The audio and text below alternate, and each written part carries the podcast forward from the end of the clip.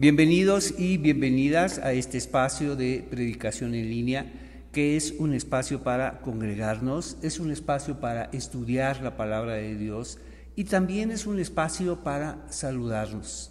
Muchas gracias por acompañarnos. ¿Qué te parece si oramos? Señor, te agradezco este momento de estar juntos, de reunirnos, de congregarnos, de esta, esta nueva forma de aprender de ti y te pedimos todo esto en el nombre de Jesús. Bienvenidos, estamos en promesas de salvación en el libro de Romanos y estamos eh, avanzando en estas fabulosas promesas, en este libro tan especial para el Nuevo Testamento, para todos nosotros y para la comunidad de Roma. Y ahí estamos eh, conociendo estas fantásticas promesas de salvación. Entonces, anotamos en, vamos, en nuestro bosquejo, en nuestros apuntes, que siempre son muy importantes porque son para ti, son para que tú puedas ordenar todo lo que estamos eh, proponiendo y lo ordenes para ti en enunciados que puedan ser usados para compartir con otros. Entonces, estamos en promesas de salvación en el libro de Romanos, ya en el capítulo 10, y déjame decirte que en el capítulo 8, Pablo nos demuestra la tan grande salvación. En el capítulo 9 nos demuestra cómo esta tan grande salvación nos lleva a formar parte del pueblo de Dios. Y ahora en el capítulo 10 nos llevará a demostrar cómo esta tan grande salvación está cerca, muy cerca de nosotros. Entonces, la promesa de hoy es la promesa de confesar al Señor y es una promesa fantástica, una promesa que nos lleva pues a la misma presencia de Dios, que nos lleva a formar parte, vamos, de ese pueblo de Dios y a disfrutar y a tener esa salvación tan grande que es la salvación por fe en nuestro Señor Jesucristo. Muy bien, vamos al capítulo 10, acuérdate, ya demostró la tan grande salvación, ya formamos parte del pueblo de Dios, sin embargo, está todavía la pregunta, ¿y qué ha pasado con el pueblo de Israel? ¿Qué ha pasado con los muchos que han rechazado? Y eso lo debemos tener presente, no solamente las muchas personas como lo vimos el domingo eh, pasado, las muchas personas que no conocen al Señor, sino también las muchas personas que han rechazado. ¿Qué va a pasar con ellos? Y Pablo no deja de pensar en esas personas. Pero escucha esto, una manera de, leer las cartas de Pablo es en clave del libro de los Hechos, especialmente en clave de capítulo 9, capítulo 22 y capítulo 26, donde Pablo habla de sí mismo, Pablo habla de su condición antes de ser creyente en Jesús, antes de confesar a Jesús como su Señor y Salvador. Entonces, cuando leemos el libro de Romanos en clave del libro de los Hechos, capítulo 9, 22 y 26, incluso Gálatas y Filipenses, en estas pequeñas autobiografías, podemos darnos cuenta que mucho de lo que él está hablando, lo está hablando a través de su experiencia, incluso a través de la experiencia de antes de conocer al Señor. Por supuesto que él supo de Jesús, supo lo que estaba enseñando y por supuesto que lo rechazó, vamos, de forma determinante, vamos, lo señaló, vamos, lo marginó y, lo condenó incluso. Eso que está enseñando ese tal Jesús, por supuesto que está mal. Entonces, cuando se habla de aquellos que han rechazado a Jesús y que rechazan la salvación, por supuesto que pensaba en Él. Cuando Él supo de Jesús, era una, era una personalidad tal que todo Jerusalén sabía de Él, que muchas otras regiones hablaban de Él, todo lo que decía, todo lo que enseñaba, una personalidad tan radiante que estaba impactando en su manera de enseñar, su manera de proceder y todas estas señales que apuntaban hacia Él como el enviado de Dios, como el ungido de Dios. Entonces, inevitablemente, Pablo escuchó de Él y lo rechazó. Lo rechazó, rechazó su enseñanza, rechazó todo aquello que hablaba del reino de Dios, esta grandiosa, extraordinaria y gloriosa manera de hablar de la salvación de Dios. Él lo rechazó. Él condenó y rotundamente dijo, está equivocado, no es así. Entonces cuando piensa en, los, israelitas que, que, rechazan y siguen rechazando al Señor, por supuesto esto viene a su mente, yo lo rechacé también, pero Dios tuvo misericordia de mí. Mira lo que comienza, capítulo 10, versículo 1, amados hermanos, el profundo deseo de mi corazón y mi oración a Dios es que los israelitas lleguen a ser salvos, salvos como yo, que salgan de, todo eso que yo viví. Entiende cómo, entiende el rechazo, ahora, ahora conoce, ahora sabe, ha estado en estos dos lados y que a ti y a mí no se nos olvide, que no nos comportemos como si siempre hubiéramos sido creyentes como si desde siempre hubiéramos conocido al Señor, y no es así.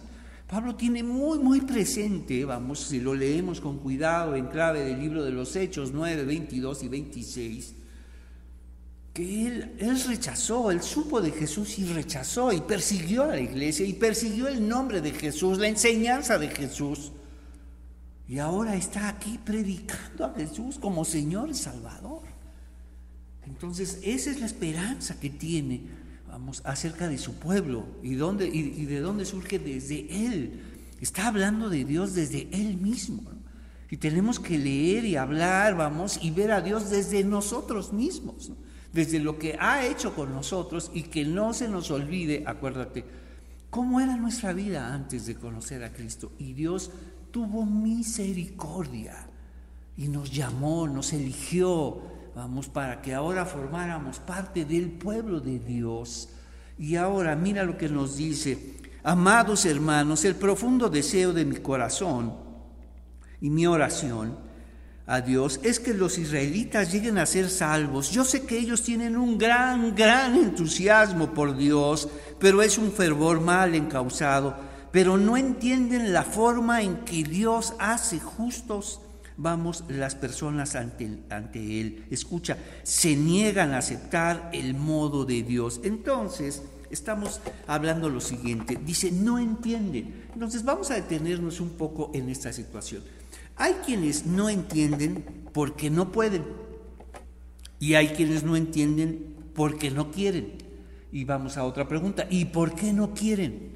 Porque entender esta nueva manera de, de comprender y de ver las cosas implica, vamos, renunciar y dejar atrás la manera en cómo estamos viendo las cosas. Esta nueva manera de ver la salvación, por supuesto, implica renunciar a esta antigua manera de ver y buscar la salvación por uno mismo. Entonces son dos maneras de entender la salvación. Uno buscarla por uno mismo y otro renunciar a esa búsqueda y aceptar la salvación de Dios que nos concede. Y eso es lo que dice, son dos modos. El modo en el que ustedes buscaron ser salvos para Dios, ser justos delante de Dios, que yo también lo busqué, dice Pablo, que yo también lo intenté una y otra vez, incluso pensé que estaba haciendo lo correcto. Y miren lo que pasó conmigo. Entonces, pues no entienden la forma en que Dios hace justas a las personas ante Él. Se niegan. Entonces, este no entender, vamos, no es tanto que no pueden, sino no quieren. Y por eso muchas personas cuando escuchan el mensaje de Jesús, pues saben que implica renuncia, dejar atrás esta manera de entender a Dios, esta manera de entender, vamos, ser justos ante Dios y especialmente la salvación. Y porque Dios es otra persona, es otra idea, porque siempre pensamos es que Dios es así, no. Dios viene a enseñarnos cómo es. Dios viene a enseñarnos no solamente cómo, cómo es Él y cómo y nuestra condición delante de Él. Entonces, y nos muestra esta nueva manera de ser salvos para Él, que siempre ha estado presente en las Escrituras, es nueva para nosotros pero no nueva en las escrituras, porque desde siempre se ha hablado de esta manera. La salvación es de Dios y es por gracia para ti y para mí. Entonces, se niegan a aceptar el modo de Dios, en cambio, se aferran a su propio modo. ¿Tú conoces a personas aferradas a sus propios modos? a su propia manera de pensar y les resulta muy, muy difícil aceptar otras formas de pensar. Y no sabes los problemas en los que se meten. No sabes los líos que ocasionan.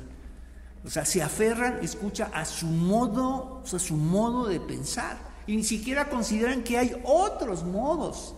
Vamos, como ellos aprendieron de esa manera, no, no quieren ceder, entender, considerar que hay otros modos. Y eso fue lo que les pasó, mira lo que dice. Está el modo de ellos y el modo de Dios. Imagínate decirle a Dios, mi modo es mejor que el tuyo, mi manera es superior a la tuya. ¡Wow! O sea, ¿qué está pasando? Se aferran a su modo de hacer las cosas y vamos con respecto al modo de Dios.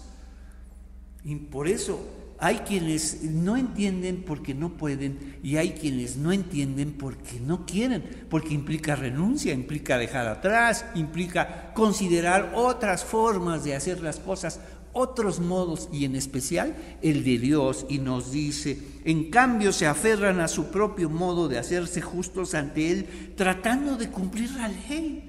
Son dos modos, dice. Y yo ya intenté uno, ya viví uno, y miren hacia dónde, hacia y dónde terminé, persiguiendo a la iglesia de Dios dice en Hechos 22 y en Hechos 29. Por eso cuando leemos el libro de Romanos en clave del libro de los Hechos 9, 22 y 26, podemos darnos cuenta que mucho de lo que escribe, Pablo dice, yo lo viví, yo sé lo que significa esto. Yo sé lo que significa el, vamos, querernos acercar a Dios a nuestro propio modo y considerar que ese es el correcto, incluso aferrarnos a ello y dice, se aferran a su propio modo de hacerse justos ante Él, tratando de cumplir la ley. Sin embargo, Pablo tiene que aclarar. Sin embargo, Cristo ya cumplió el propósito por el cual se entregó la ley. Cristo ya cumplió la ley. Es el fin de la ley. Y cuando decimos fin de la ley, no implica que la ley terminó. Cuando decimos fin, tiene que ver con, con propósito, con cumplimiento. Entonces Jesús es el propósito de la ley, el cumplimiento de la ley. Porque la ley lo señala a, Él. Todo lo que se habla, toda esta historia de salvación, vamos, lo señala a Él como el Salvador. Entonces, cuando se habla, Jesús es el fin de la ley, es el propósito, es el sentido correcto, la clave única para entender, vamos, las escrituras. Entonces, como resultado, a todos los que creen en Él se les declara justos a los ojos de Dios. Entonces, aferrarse a, este otro modo, vamos, de, se niegan a aceptar el modo de Dios, en cambio, se aferran a su propio modo de hacerse justos. Entonces, de alguna forma, están minimizando, vamos, la obra de Jesús, la salvación de Jesús, señalarla incluso como incompleta. Está bien creer en Jesús, pero necesitas cumplir todo esto. Entonces tengamos cuidado de no minimizar la tan grande salvación de Jesús para con nosotros. Ya lo explicó en el libro, en el capítulo 8, esta grandeza que comienza no solo desde la elección de Dios para con nosotros y termina en la gloria de Dios, vamos, para con nosotros, estar en su presencia. Mira el tamaño, la grandeza de la salvación y la seguridad que tenemos en Él y nada, nada nos separará de Él. Wow. Entonces, ve lo que está diciendo. Sin embargo, dice, se niegan a aceptar el modo. ¿Por qué Dios no hace algo? Porque Dios no forzará a nadie. Porque Dios no forzará, vamos, que las personas crean en Él. Tú tienes que hacerlo. Pero entonces el problema no está en Dios, el problema está acá, está con nosotros. Se niegan, se niegan a dejar, se aferran. Entonces no solamente se niegan, sino se aferran. Entonces cuando nos aferramos, Debemos incluso entender que algo está pasando, algo está sucediendo con nosotros. Incluso nos estamos aferrando a algo que ni siquiera es nuestro, probablemente. Fue impuesto, fue heredado, fue asumido y entendido como nuestro. Cuando dice Dios, ese, ese no, pero es que tú enseñaste eso. No, yo no enseñé eso. Lo enseñaron así. Y Pablo ha demostrado que esta salvación pertenece al, plan de Dios, es una salvación para todos, para los judíos y los gentiles, es un solo Dios y una sola salvación para ellos. Entonces, número uno, este deseo que tú y yo no lo perdamos de vista. El deseo de salvación para los muchos que han rechazado al Señor. Es el deseo, acuérdate. Número uno es la palabra deseo. Pablo comienza, es mi deseo, es lo que hay en mi corazón. Número uno, comenzamos con deseo. ¿Y qué desea? El deseo de salvación para los muchos que han recibido al Señor. Romanos 10 del 1 al 4. Y de ahí, cuando Pablo ya expone esta salvación, cuando expone Jesús ya ha cumplido la ley, es el fin de la ley, el propósito, el sentido, la clave correcta de la ley. Entonces, entonces lejos de creer ahora en la ley, creo en Jesús, en aquel que ha cumplido la ley. Porque ese es el sentido de la ley, no que crea en la ley en sí misma, porque si entiendo la ley me lleva a Jesús. La ley me señala a Jesús, me muestra la salvación en Jesús. Entonces ya ahora mis ojos cambian de ponerla en la ley y tratar de cambiarla y ahora la pongo en aquello que señala la ley, el fin de la ley, el propósito que es Jesús. Sin embargo, Cristo ya cumplió el propósito por el cual se entregó la ley. Como resultado, a todos los que creen en Él ahora, se les declara justos a los ojos de Dios. Y ahora Pablo tiene que eh, regresar, vamos, a estos fundamentos, a Moisés. Recuerda que esta es la comunidad, eh, vamos, la comunidad de Roma, donde una parte de esta comunidad es una comunidad judío convertida y ahora otra parte es gentil, vamos, convertidos a Jesús, convertidos a la historia de Jesús al linaje de Jesús, a la historia de salvación que señala a Jesús. Y Moisés habla de Jesús. Entonces, y ellos asumieron esas historias como propias y por eso Pablo les habla de esta manera. Pues Moisés escribe que la ley exige obediencia a todos sus mandatos para que una persona llegue a ser justa ante Dios. Pero el modo de la fe, el modo de Dios, recuerdas lo que vimos en el párrafo anterior, dice, se niegan a aceptar el modo de Dios, en cambio se aferran a su propio modo de hacerse justos. Y el modo de Dios es el modo a través de la fe, a través de lo que Jesús ya hizo.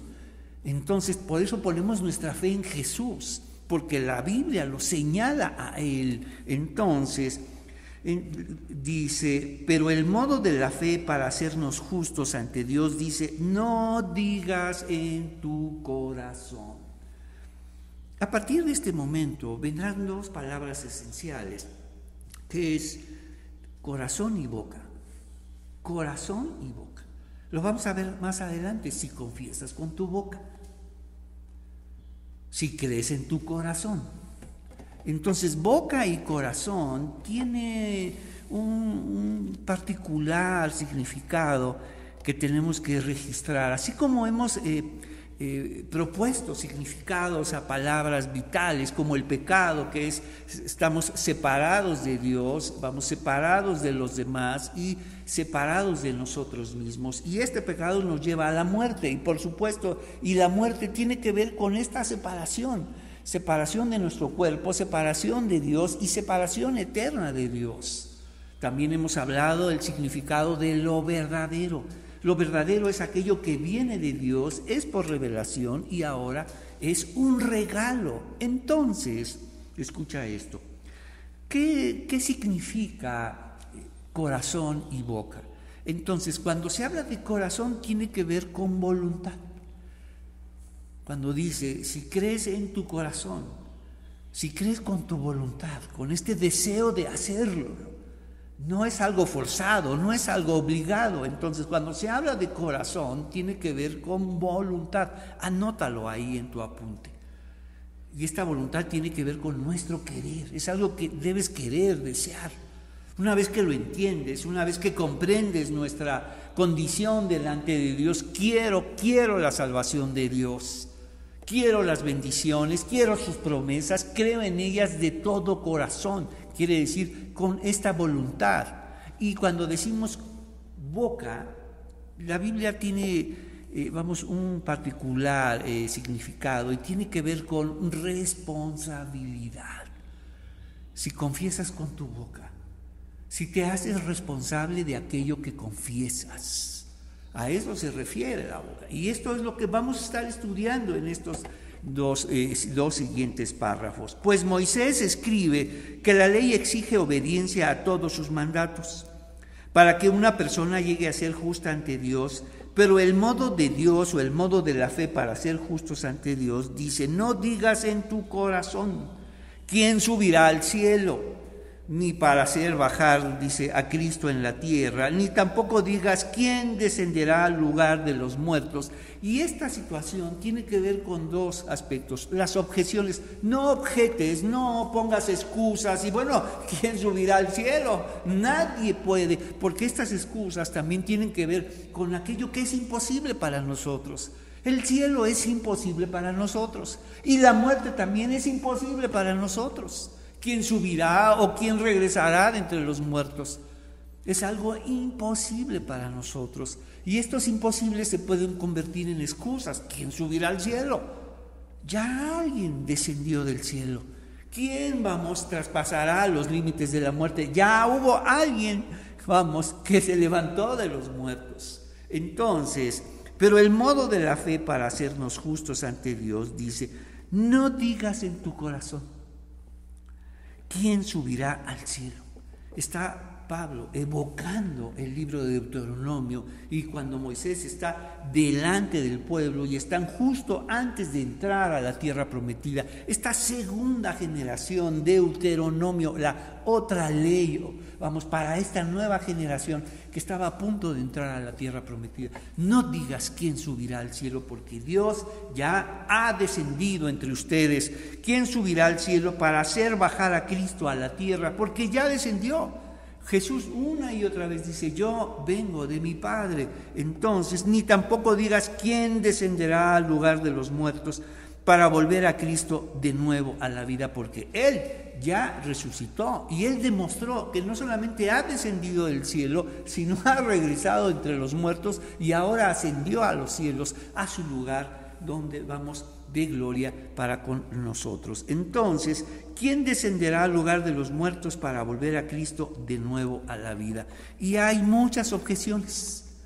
Y esas objeciones tienen que ver con nuestras limitaciones, por supuesto que, no podemos saber nada del cielo, no podemos estar ahí, ¿cómo le podemos hacer? Por eso establecemos nuestros propios modos, por eso nos aferramos a nuestra propia manera de entender la salvación, cuando Dios nos ha dicho, este es mi modo.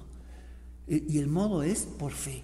Y es fe para que todo mundo pueda ejercerla, para que todo mundo pueda ser salvo. Y ahora es algo que tú tienes que creer. Y es algo que tú tienes que querer también. Ese creer es, vamos, tiene que ser sustentado por algo que quieres. Entonces ahora nos dice, ¿quién subirá al cielo para hacer bajar a Cristo a la tierra? Ni tampoco digas, ¿quién descenderá al lugar de los muertos para volver a Cristo de nuevo a la vida. Y nuestro segundo enunciado, el primero es deseo, el deseo de salvación para los muchos que han rechazado al Señor. Y Pablo tiene esa esperanza. Yo mismo, vamos, represento a aquellos que persiguieron a la iglesia, que rechazaron a Jesús, que condenaron y señalaron sus enseñanzas y ahora estoy aquí predicando la buena noticia en Jesucristo nuestro Señor. Eh, vamos, y ahora el decir. Hay muchas cosas y que ese decir no sean objeciones, que no sean excusas.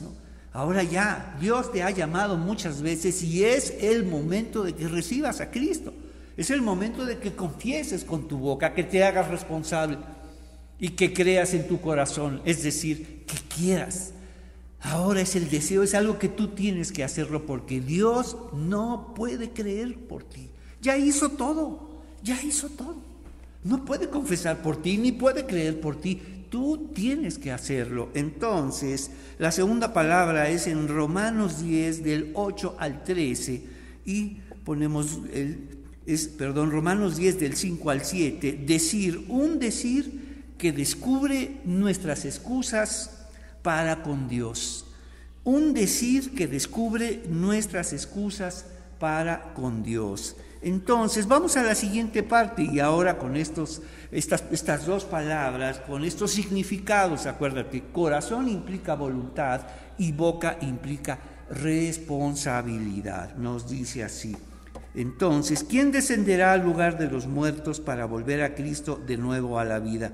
En realidad dice, el mensaje está muy cerca de ti y está en tus labios y en tu corazón. Ve todo lo que ha hecho. Imaginaban a Dios muy, muy lejano. Eso les enseñaron. Eso les enseñaron. Eso tal vez te han enseñado que Dios está muy, muy lejos y que Dios está muy ocupado y que es inalcanzable, que vamos, que no hay manera de saber de Él y que y tal vez incluso te han llevado a creer que ni siquiera existe. Entonces, Dios está ahí. Y Pablo dice, está más cerca de lo que imaginas. Dios sí está buscando a su salvación, está más cerca de lo que imaginas la salvación, Señor. Pero ¿quién subirá al cielo? ¿Quién puede con la muerte? ¿Qué, es que sabemos de él? Y mira lo que dice versículo 8. En realidad dice, el mensaje está muy cerca de ti, está en tus labios y en tu corazón. Mira hasta dónde ha puesto Dios la salvación para ti, para mí. ¿Hasta dónde la puso? Hasta dónde lo, lo hace todo por nosotros y nos y acerca de tal forma, ¿sabes hasta dónde la acercó? Hasta acá. Mira hasta dónde acercó el mensaje. Para que no puedas decir, uy Señor, es muy difícil, esto está muy lejos, estás muy lejos, estás muy, muy allá. ¿Quién puede ir al cielo? ¿Quién puede traspasar los límites de la muerte? ¿Y sabes qué hizo? Puso el mensaje aquí. Aquí está la salvación. Aquí está el cambio de tu vida. Aquí está una mejor vida para ti. Y una vida para siempre, una vida para siempre escogidos desde antes de la fundación del mundo y nada y nada nos separará de Él. Y la ha puesto aquí, hermano. Mira lo que dice, el mensaje está muy cerca de ti, está en tus labios, en tu corazón. ¡Wow, Señor! Mira hasta dónde ha acercado su salvación para ti y para mí. La ha hecho tan accesible, pero nosotros lo hemos complicado todo. Nos aferramos, dice, se niegan a aceptar el modo de Dios y en cambio se aferran a su propio modo de hacerse justos ante Él, tratando, tratando de cumplir la ley, tratando de demostrar que son buenas personas, que son justos, que no son como los demás. Cuando Dios ha acercado la salvación aquí, mira qué dice, el mensaje está muy cerca de ti, está en tus labios y en tu corazón, y ese mensaje, y ese mensaje es el mismo mensaje que nosotros predicamos. Eso que se habló en Deuteronomio es el mismo mensaje que nosotros estamos hablando.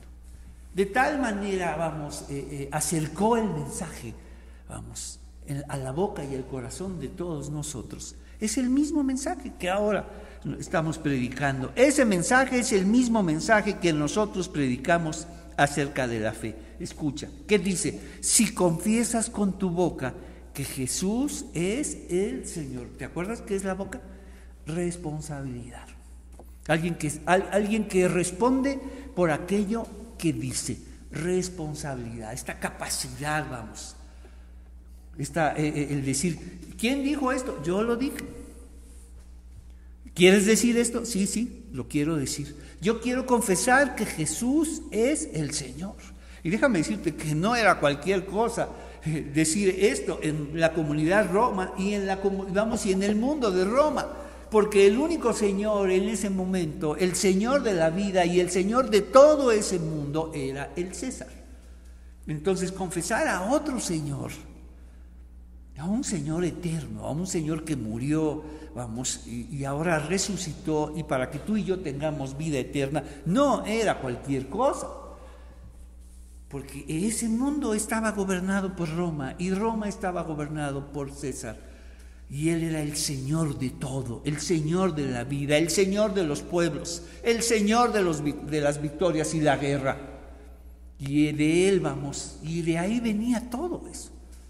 Entonces había de tal forma que incluso ya había un culto hacia el César. Entonces cualquiera incluso que, no quería participar de este culto imperial era señalado y marginado, incluso perseguido todavía. Entonces, declarar que Jesús es el Señor implicaba, vamos, rebelarte. Era una rebelión contra el imperio. Era una rebelión contra lo establecido, era una rebelión contra aquellas maneras de entender a Dios, era una rebelión contra esos modos de creer que podemos ser justos ante Dios cumpliendo su ley.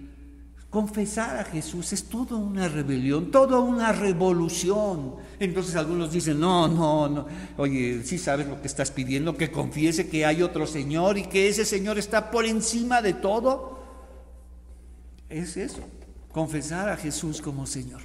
Es una rebelión, es dejar atrás muchas cosas y, y es comenzar cosas nuevas, inimaginables. Mira lo que significa pero tienes que responsabilizarte. Tienes que ser responsable por aquello que dices. Entonces, y ese mensaje es el mismo mensaje que nosotros predicamos acerca de la fe. Si confiesas con tu boca que Jesús es el Señor, si te haces responsable de aquello que dices y crees en tu corazón que Dios, crees, o sea, deseas, entiendes, ahora pones tu voluntad en eso Ahora entiendo, eh, conozco, ahora sé que Dios levantó a Jesús de entre los muertos, que venció y ya no hay ninguna excusa. ¿Quién irá al cielo? ¿Quién entenderá y regresará de la muerte? Porque Dios ya lo ha hecho todo. Entonces, pues es por eso, es por creer en tu corazón que eres declarado justo a los ojos de Dios. Entonces, mira, ¿te acuerdas el modo? Pues no entienden la forma en que Dios hace justas a las personas ante Él. Se niegan a aceptar el modo de Dios, en cambio se aferran a su propio modo de hacerse justos ante Él, tratando de cumplir a Dios. Señor, lo quiero hacer a mi modo, a mi manera. ¿Y cuántos y cuántos siguen haciendo? A mi modo, Señor. Déjame demostrarte quién soy. Déjame mostrarle a la congregación quién soy. Ese es un antiguo modo de vivir.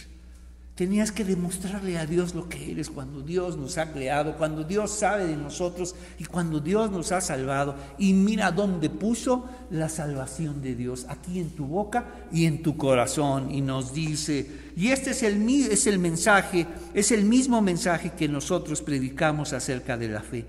Si confiesas con tu boca que Jesús es el Señor, escucha, y crees en tu corazón que Dios lo levantó de los muertos, serás salvo. Por eso es la promesa que pusimos, la promesa de confesar a Jesús.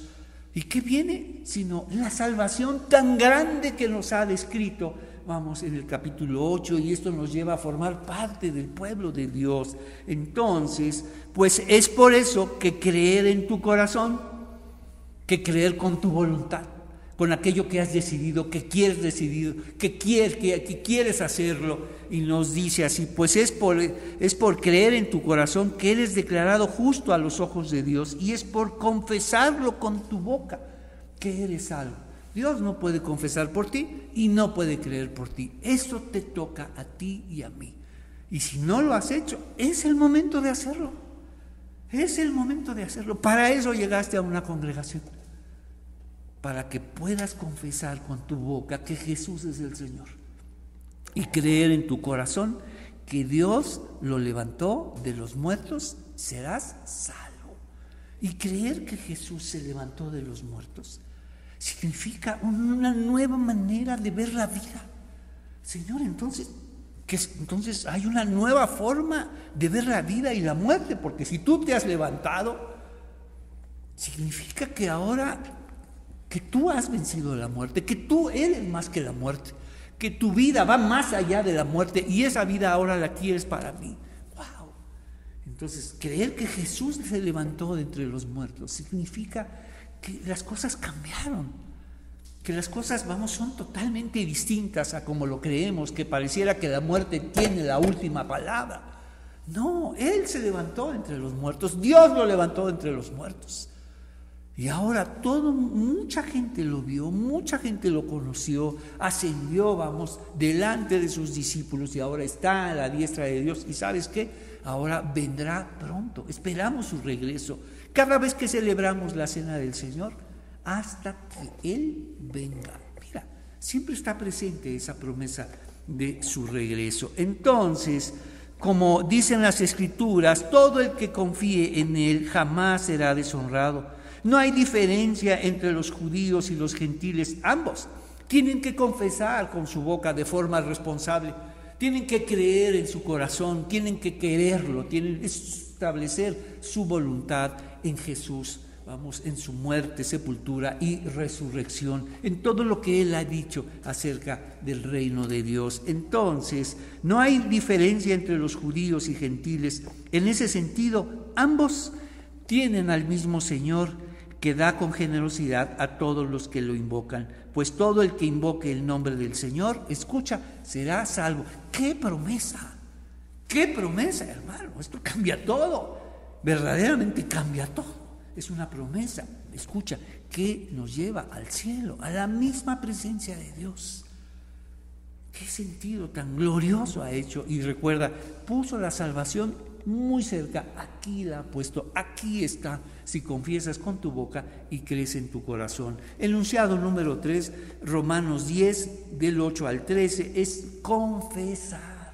Pasamos de un deseo a un decir y después ahora este decir de excusas es que no puede ser, no lo creo, mejor me quedo a mí, mejor hago las cosas a mi manera y pasamos a este confesar, a este confesar con tu boca, que te responsabilizas con aquello que declaras y con tu corazón que tiene que ver con la voluntad de hacerlo, de querer hacerlo.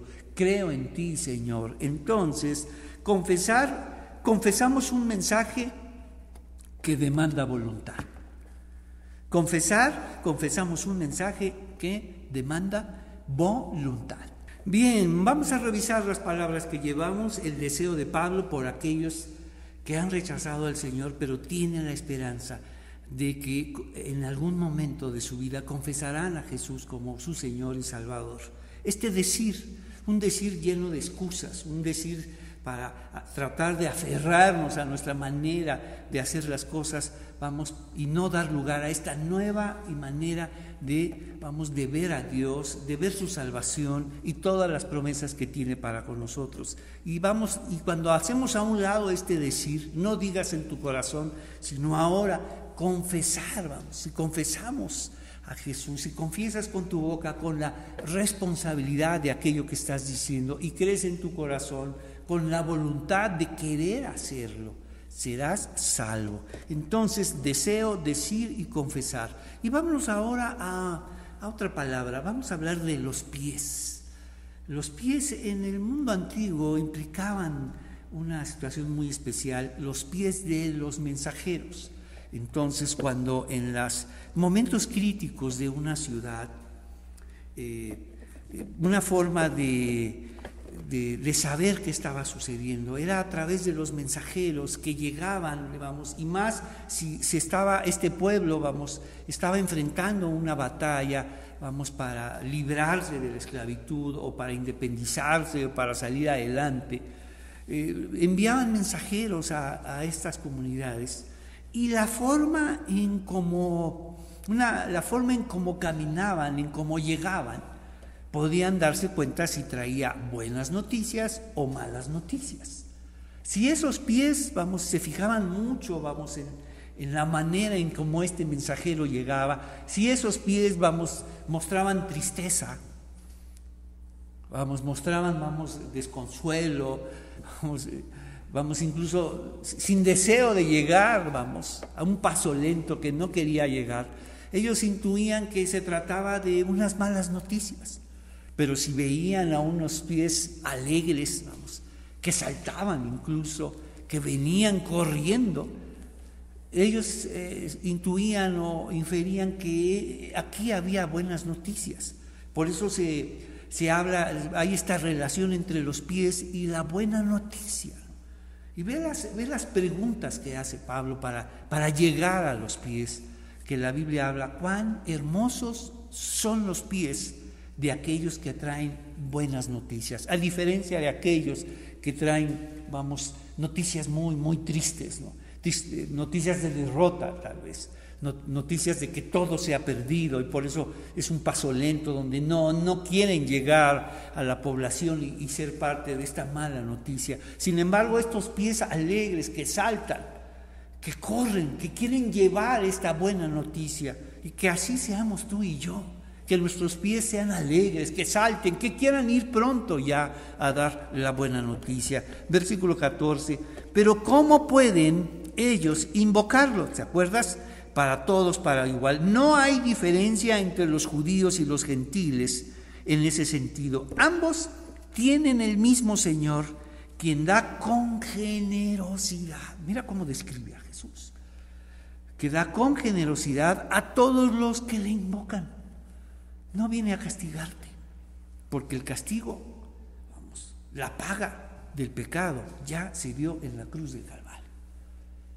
Lo que se debía ya se pagó y Jesús entregó su vida, vamos. Señor, yo entrego mi vida por aquello que se debe. Ni tu vida, ni la mía, ni toda nuestra vida, todas las vidas juntas, podríamos pagar aquello que se debía. Solo una vida que rebasa la vida misma, la vida humana, una vida, la vida de Dios podía pagar aquello, aquello que estaba pendiente. Todos esos pecados ahora se pagaron en la cruz. La ley se cumplió ahí, Jesús cumplió la ley, todo eso que exigía la ley, vamos, ahora se pagó en la cruz, no como y la ley no como fin, recuerda, sino ahora Jesús como el propósito de esa ley. Entonces, ambos tienen al mismo Señor que da con seguridad a todos los que lo invocan, pues todo el que invoque el nombre del Señor será salvo. ¿Y cómo pueden todos ellos, judíos y gentiles, invocar al Señor? ¿Quién les llevará la buena noticia? ¿Quién correrá a ellos entonces? Por eso dice, ¿cómo pueden ellos, los judíos y los gentiles, invocarlo para que lo salve si no creen en Él? O sea, pues, ¿Cómo van a invocarle? Para creer en Él, pues, ah, tienen que creer en Él y para creer en Él, alguien les tiene que decir, nos dice, ¿y cómo pueden creer en Él si nunca han oído de Él? Entonces hay dos palabras importantes.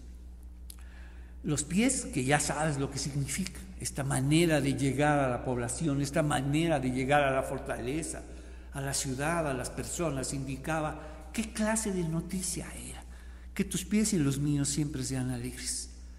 Por eso Pablo dice, yo, esto, esto no es una carga, esto es un privilegio para ti y para mí llevar la buena noticia. Que siempre sea un paso alegre, un paso seguro, un paso confiado en las promesas de Dios de llevar la buena noticia. Entonces, pero ¿cómo pueden ellos invocarlo para que lo salve si no creen en Él? ¿Y cómo pueden creer en, vamos, si quieren, vamos a hacer una pequeña paráfrasis, pero ¿cómo pueden ellos invocarle para que lo salve si no creen en Dios? ¿Y cómo pueden creer en Dios si nunca han oído de Dios? ¿Y cómo pueden oír de Dios a menos que alguien les hable de Él? A menos que alguien les enseñe de Él de Dios, de ese Dios que los está buscando, de ese Dios que ha preparado toda la salvación y la ha puesto tan cerca de nosotros y de nuestro corazón para que podamos confesar con nuestra boca y creer en nuestro corazón que Él, Él es el Señor y que Dios lo levantó de los muertos para que podamos ser salvos. ¿Y cómo irá alguien a contarles, escucha, sin ser enviado? Esto, esto, este texto, esta parte del texto es, vital. Escucha esto. Aquí hay un sentido de urgencia, un sentido de, necesidad, pero también aquí hay algo que es vital, es el llamado de Dios. Mira, ¿y cómo irá alguien a contarles sin ser enviado? Dios nos tiene que enviar para que esa noticia sea buena para que esa noticia sea de salvación y para que esa noticia traiga mucha bendición. Señor, envíame a mí. Necesitamos ser enviados por Él. De otra manera, no va a ser buena noticia, va a ser mala noticia. Necesitamos que Dios nos envíe. Envíame a mí, Señor. Por eso luego probablemente las cosas salen mal, porque no es la noticia de Dios. Vamos a nuestra manera, a nuestra forma, vamos incluso probablemente vamos obligados a disgustos. Y bueno, bueno, está bien, yo iré. No, no es así. Que nuestros pies sean alegres y seguros de que Dios nos ha enviado. ¿Y cómo irá alguien sin contarles, escucha, sin ser enviado. Necesitamos que Dios nos envíe. Por eso las escrituras dicen, qué hermosos son los pies de los mensajeros que traen buenas noticias. Qué hermosos son los pies de los mensajeros. ¿Y sabes por qué son hermosos? Porque han sido enviados por Dios. ¿Sabes por qué son hermosos? Están en la hermosura del privilegio. Está en la hermosura de sentirse inmerecido. Señor, gracias por enviarme, Señor. Porque esto es inmerecido para mí, Señor. Esa es la hermosura de Dios, que Dios nos usa de forma inmerecida, que Dios nos envía, que nos envía de su parte a bendecir a otros. Por eso son hermosos esos pies y nos dice, qué hermosos son los pies de los mensajeros que traen buenas noticias. Y llegamos a nuestra cuarta palabra y nos dice así. Romanos 10 del 14 al 15, los pies, ahora ya sabes, que tus pies sean hermosos. ¿Y cómo, los puedo, cómo pueden ser hermosos cuando sabemos que es un privilegio, cuando sabemos que es inmerecido y cuando sabemos que solo Dios nos puede enviar? Entonces estemos atentos y pídesele a Dios, envíame, haz que mis pies sean hermosos, Señor llenos de privilegio, sabiendo que es un privilegio, que es inmerecido, que es un regalo, Señor, que quiero llevar bendición a otros. Ayúdame y envíame, envíame a mí, Señor. Entonces, Romanos 10 del 14 al 15 pies, qué hermosos son los pies de los mensajeros que traen buenas noticias. Qué hermosos son los pies de los mensajeros que traen buenas noticias. Este mundo está lleno de malas noticias. ¿No te has dado cuenta? ¿No te has dado cuenta? Hay malas noticias por todos lados. Entre las falsas noticias y las malas noticias, mira, mira qué confusión. O sea, este mundo no solamente está lleno de malas noticias, sino de, vamos, de falsas noticias, de confusas noticias. Pareciera que, déjame decirte que las falsas noticias llegan más rápido todavía que las verdaderas noticias. Entonces, este mundo de malas noticias, que haya mensajeros que lleven la buena noticia. Y la única forma de hacerlo es que Dios te envíe, que Dios nos envíe a ti y a mí. Y este es un espacio que queremos que sea de buena noticia. ¿Y sabes por qué? Porque estamos leyendo la palabra de Dios. ¿Y eso qué significa? Pasamos a nuestra siguiente palabra. Porque, acuérdate lo que nos dice, ¿te acuerdas? Vamos a leer otra vez el versículo 14 y 15 y lo vamos a parafrasear de esta forma. ¿Cómo pueden ellos invocarlo para que lo salve si no creen en Dios? ¿Y cómo pueden creer en Dios si nunca han oído de Dios? Escucha, oído de Dios. ¿Y cómo pueden oír de Dios a menos que alguien se los diga? No dice no dice, ¿cómo pueden ver a Dios? ¿Cómo pueden ver a Dios? El texto señala, lo subraya, oír de Dios. Dios ha decidido que la fe sea por el oír y el oír por su palabra, no el por ver. Porque este mundo es un mundo de ver, a ver dónde está, a ver que haga algo, a ver esto y esto. Quiero verlo, quiero ver esto y quiero esto y que demuestre aquello. Claro, este es un mundo de ver. Pero tú y yo sabemos que ese mundo de ver es un espejismo, que son solo apariencias, que mucho, que este mundo es, es, es fantástico para las apariencias. Porque lo verdadero, escucha, lo que viene de Dios es por revelación y es un regalo, no se ve. No se ve con los ojos de este mundo, sino con los ojos de Dios. Entonces, nos dice, ¿y cómo irá alguien a contarles sin ser enviado? Por eso las escrituras dicen, qué hermosos son los pies de los mensajeros que traen buenas noticias. Sin embargo, regresamos prácticamente al versículo 1, ve cómo hace ahora y retoma este deseo de Pablo por aquellos que han rechazado, nos demuestra por qué están rechazando porque se aferran a su manera de hacerse justos ante Dios, rechazan el modo de Dios. Hay dos modos, porque déjame decirte, para aceptar el modo de Dios tienes que dejar atrás tus modos, tu manera de hacer las cosas. Entonces, sin embargo, no todos aceptan la buena noticia, porque el profeta Isaías dijo, ¿quién ha creído a nuestro mensaje? Así que la fe viene por oír. Es decir, por oír la buena noticia acerca de Cristo. Mira cómo ha elegido. Dios no eligió tus ojos para ser salvo, eh, escogió tu oído. Y que, esa, que escuches, que escuches la palabra de Dios, que escuches las promesas de salvación. Y una vez que escuchas y confíes, una vez que escuchas y decides, entonces estás listo para confesar con tu boca que Jesús es el Señor, para hacerte responsable de aquello que escuchaste y ahora lo haces tuyo. Y ahora pones, vamos, tu voluntad en aquello que quieres, ¿no? Pero necesitas escuchar. Ahora entiendo, Señor, porque se trata de entender. Ellos no entienden, dice, pero es un, dice, yo sé que ellos tienen un gran entusiasmo por Dios, pero es un fervor mal encausado, pues no entienden, saben de Dios, pero este saber, vamos, este, su saber no lo han encausado bien, como Pablo, que sabía de Dios, que creía que hacía bien las cosas y mira lo que pasó. Sin embargo, no todos aceptan la buena noticia porque el profeta Isaías dijo, Señor, ¿quién, quién ha creído a nuestro, a nuestro mensaje? Así que la fe viene por el oír y el oír por la palabra de Dios. ¿Cómo está tu relación con la palabra de? ¿Estás leyendo tu Biblia? Por eso es muy importante que nos reunamos los miércoles y los domingos, como hoy, donde estamos abriendo la palabra de Dios. Precisamente estos espacios de estudio en línea y predicación en línea es para que juntos leamos la palabra de Dios, para que se abra la Biblia en tu vida. Estás muy ocupado, estás con muchos pendientes, pero que estos espacios sean para abrir. Y nuestra relación con la palabra de Dios dice mucho de nuestra fe.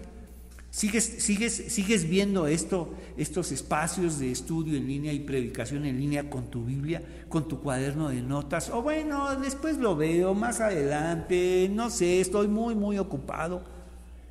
¿Cómo es tu relación del oír con la palabra de Dios? Que puedas seguir, vamos, estas predicaciones, estos estudios, que puedas seguir subrayando tu Biblia, que puedas seguir tomando notas porque la fe es por el oír y el oír por la palabra de Dios. Escucha. Y aquí vamos a, entender la fe en dos sentidos. No solamente la fe para la salvación, sino la fe para crecimiento. Sí, ya, ya, ya, ya vamos, la fe de salvación ya la tienes en tu vida. Y esa fe estará ahí para siempre y te llevará a la misma presencia de Dios, la gloria de Dios, que dijimos que es la presencia de Dios.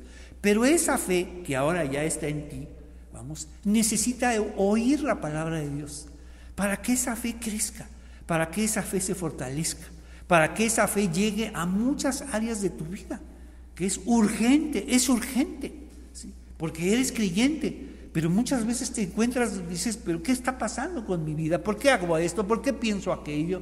¿Por qué las cosas no funcionan?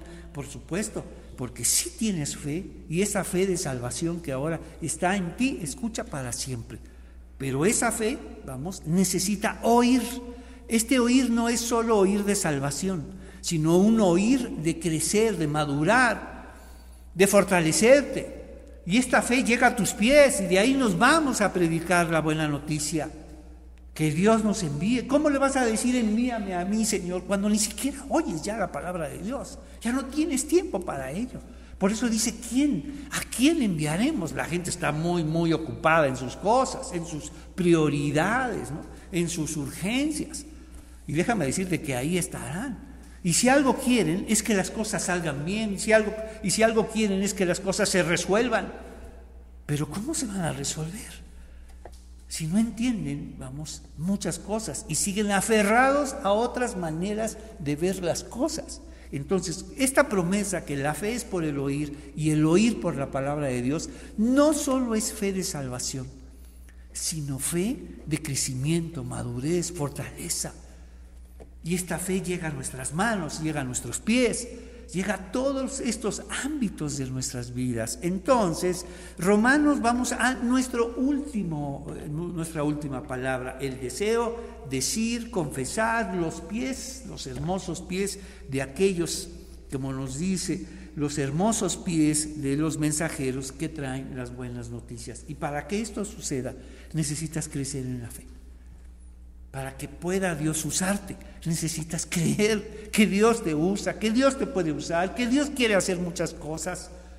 Pero tienen que pasar muchas cosas, eh, muchos cambios en tu vida. ¿Te acuerdas? La fe y la vida emocional. Porque la espiritualidad tiene que ver con la vida emocional y todo comienza con la fe y la fe es por el oír. Porque de otra manera regresarás al mismo punto. Bueno, pues que Dios haga algo, bueno, pues que Dios cambie las cosas, que cambie a los demás, que cambie a mi familia, que me ayude, que me saque de estos apuros. A ver, y regresas a lo mismo, porque la fe no es por ver, la fe es por el oír. Ya no tienes tiempo de escuchar a Dios. ¿Y cómo se escucha a Dios? Leyendo, aquí. La fe es por el oír y el oír es por leer, por estar ahí, estar atento, leyendo su palabra. Hace mucho que no la lees. Hace mucho que no la lees. Y ya estás viendo, vamos, y ahora vienes a los espacios de estudio en línea y predicación en línea, ya sin Biblia, ya sin notas, ¿no? ¿Qué está pasando contigo? Entonces, Romanos 10, del, 10, del 16 al 17. La fe es por el oír y el oír por la palabra de Dios. No es solo la fe de salvación sino la fe, vamos, la fe para crecer y madurar. Entonces necesitamos del oír por la palabra de Dios. Cinco palabras, el deseo de Pablo por aquellos que han rechazado a Dios, sin embargo tienen la esperanza de que Él, vamos, es la muestra de la misericordia de Dios. Y seguramente pensaba, yo rechacé muchas veces a Jesús, odiaba a Jesús y perseguía a los discípulos de Jesús, pero ahora aquí estoy, delante de Dios. Y también este decir de excusas se terminan porque Dios, esta tan grande salvación que nos lleva a formar parte del pueblo de Dios, nos acerca, vamos, vamos, está muy, muy cerca de nosotros, en nuestra boca y en nuestro corazón. Y confesamos con nuestra boca que implica responsabilidad y el corazón que implica voluntad, querer hacerlo. Y llegamos a los pies para ser enviados a las buenas noticias y a esta fe. Escucha, la fe es por el oír y el oír por la palabra de Dios. No es una fe de salvación, ese es solo el comienzo y que tú puedas seguir escuchando, leyendo, meditando, memorizando, comprendiendo la palabra de Dios, porque eso tiene que ver con tu fe. ¿Qué te parece si oramos? Señor, te agradecemos este momento. Gracias por tus promesas y esta grandiosa promesa que si confesamos con, tu, con nuestra boca que Jesús es el Señor y creemos en nuestro corazón que lo has levantado de entre los muertos, seremos salvos. ¿Qué promesa? La más grande promesa de todas, que es la salvación. Te pedimos todo esto en el nombre de Jesús. Amén. Que el Señor los bendiga y vamos a seguir eh, encontrando estas grandiosas eh, promesas de salvación en el libro de Romanos. Y mira la promesa de hoy, la promesa de salvación. Y qué bueno que ahora entendemos que cuando confesamos nos hacemos responsables de ello y cuando creemos en nuestro corazón, vamos, es nuestra voluntad en aquello que hemos escuchado. Y la fe es por el oír y el oír por la palabra de Dios. Nos vemos aquí los miércoles, nos vemos aquí los domingos, ¿qué te parece? Para que nuestra fe crezca. Que el Señor te bendiga y nos vemos el próximo.